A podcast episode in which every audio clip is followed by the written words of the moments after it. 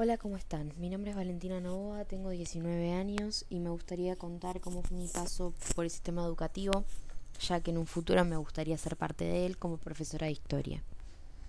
Primero me gustaría comenzar por mi paso por el Jardín de Infantes. Fue en el Colegio San Isidro Labrador, en Capital Federal, en el barrio de Núñez. Fui desde los 3 hasta los 5 años. Recuerdo que me llegaba mi papá antes de ir a trabajar y me iba a buscar mi abuela, porque mi mamá estaba trabajando. Usaba un delantal bordó que tenía bordado un conejo y en las orejas tenía bolsillos. Mis, maestros no los recuerdo, pero mi hermano más pequeño tuvo un tiempo después a María, que fue mi señorita. Me acuerdo que con él y con todos sus compañeros era muy buena maestra, los ayudaba a adaptarse, a relacionarse con sus compañeritos y a estar lejos de los padres por cierta cantidad de horas. Teníamos un ratito para desayunar porque íbamos muy temprano a la mañana. Los materiales que nos pedían a principio de año eran galletitas para esos desayunos y más tarde la merienda. También nos, eh, pedían una muda de ropa por si alguno de los niños todavía no había aprendido a ir al baño. Y plata o algunos materiales específicos para las actividades, las artesanías y los regalos que le hacíamos a nuestros padres para las fechas especiales. Yo creo que es una etapa muy importante el jardín, porque es para comenzar a adaptarse a la escuela, a estar lejos de los padres por unas horas, a relacionarse con otros niños de la misma edad y realizar amistades que muchos contaron por el resto de su vida. Si alguien se sentía mal o se lastimaba en algún juego, se comunicaban desde la escuela con los padres para que le vengan a retirar. O si era una lastimadura muy grave, como una vez le pasó a mi hermano, que se fracturó la muñeca y el codo en los jueguitos de la plaza del colegio, Llamaron primero a la emergencia para que venga la ambulancia y luego a mi familia para que lo vayan a retirar.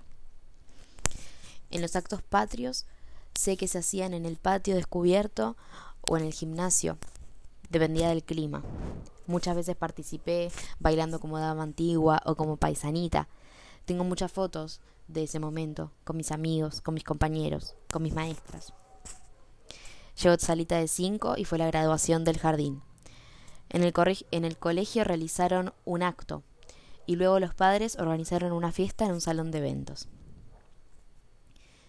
Llegó primer grado, que recuerdo que lo que más me enojó ese primer día fue no poder usar más ese delantal de conejo que me gustaba tanto. Lo que más me gustó fue usar la mochila grande y sentarme en los bancos que usaban los chicos más altos, más grandes, y las chicas que podían estar con el pelo suelto.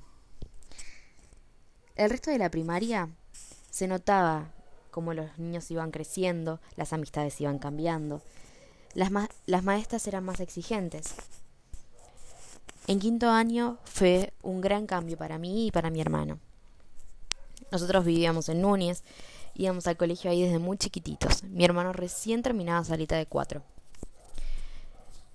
Mi papá todos los días se iba desde ahí hasta Lanús para poder ir a trabajar.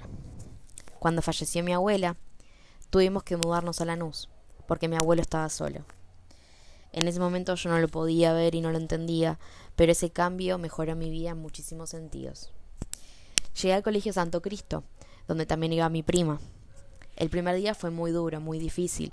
Nuevos compañeros, nuevo colegio, nuevo ambiente, nueva ciudad, nueva casa. Fue todo muy, muy radical. Mi hermanito recién estaba en salita de cinco, así que no lo sintió tanto. Pero yo perdí a todos mis amigos. Mis maestras, Mirta y Agustina, fueron las que más me apoyaron y me acompañaron en ese cambio tan radical de mi vida. Me ayudaron a relacionarme con mis nuevos compañeros, a relacionarme con la nueva escuela, a adaptarme a ese nuevo ambiente. Me enseñaron que un cambio tan grande no siempre es malo y que se le puede sacar mucho provecho.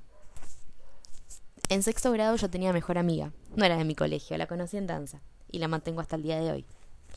Tuve mi fiesta de egresados mi viaje a Tandil. Recuerdo que Tiki, un profesor de educación física muy divertido, nos hacía chistes y bromas, y su mamá, Alejandra, que era nuestra señora de computación, le retaba y nosotros estallábamos de la risa.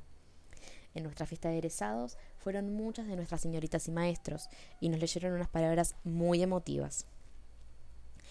Llegó primer año, y ya no era más senio, era profe, preceptores, pruebas integradoras, materias que no imaginaba tener, y nuevos amigos. Recuerdo que el director, Américo, le teníamos mucho miedo con mis amigos, pero como yo era la más sociable y escandalosa del, del curso, Siempre estaba a cargo de todos los actos escolares, y por eso empecé a tener trato con él. Era muy bueno y muchas veces me ayudó en las materias o me aconsejó en diferentes situaciones.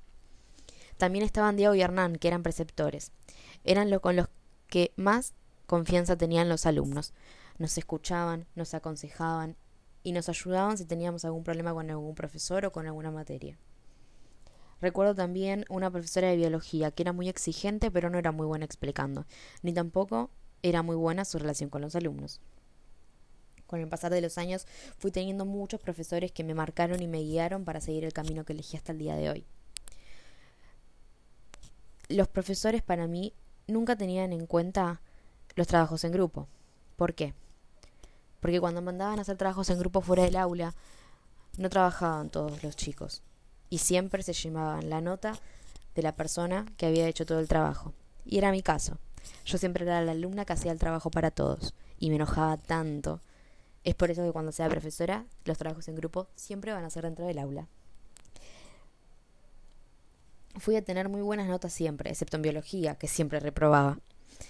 Cuando llegué a quinto año tuve al profesor Ariel Rey. Era profe de historia. Gracias a él decidí estudiar esta carrera.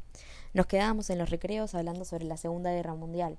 Me contaba anécdotas sobre sus clases y cómo hacer de la historia una materia entretenida, didáctica e interesante para los alumnos más jóvenes. Gracias a él conocí al profesorado Saen, que es, donde me estoy formando para en un futuro ser igual o incluso mejor docente que él. Llevo sexto año. Eliana, mi, preceptora, y Jessica Benítez, mi profesora de literatura, son las que más me apoyaban en la decisión de mi carrera. Es por eso que en todos los actos patrios de ese año yo preparé los discursos, los números de baile e incluso realizamos un museo con cosas históricas, porque la escuela cumplía 50 años desde el primer día que había abierto sus puertas. Conté con la ayuda de mis amigos, de mis compañeros, de muchos profesores y preceptores, y también de los padres de alumnos que habían sido alumnos en un pasado. Juntamos boletines, uniformes, medallas y muchas cosas más que tuvo el colegio a lo largo de los años. Mi vocación es la docencia. Mi sueño es poder ser esa docente que los alumnos esperan tener, que pueda hacer de la historia una materia interesante y no agobiante. Que si alguno de mis alumnos tiene algún conflicto, yo pueda ser esa figura en la que confíen y pueda ayudarlos porque una docente no solo enseña una materia, enseña muchos aspectos de la vida diaria.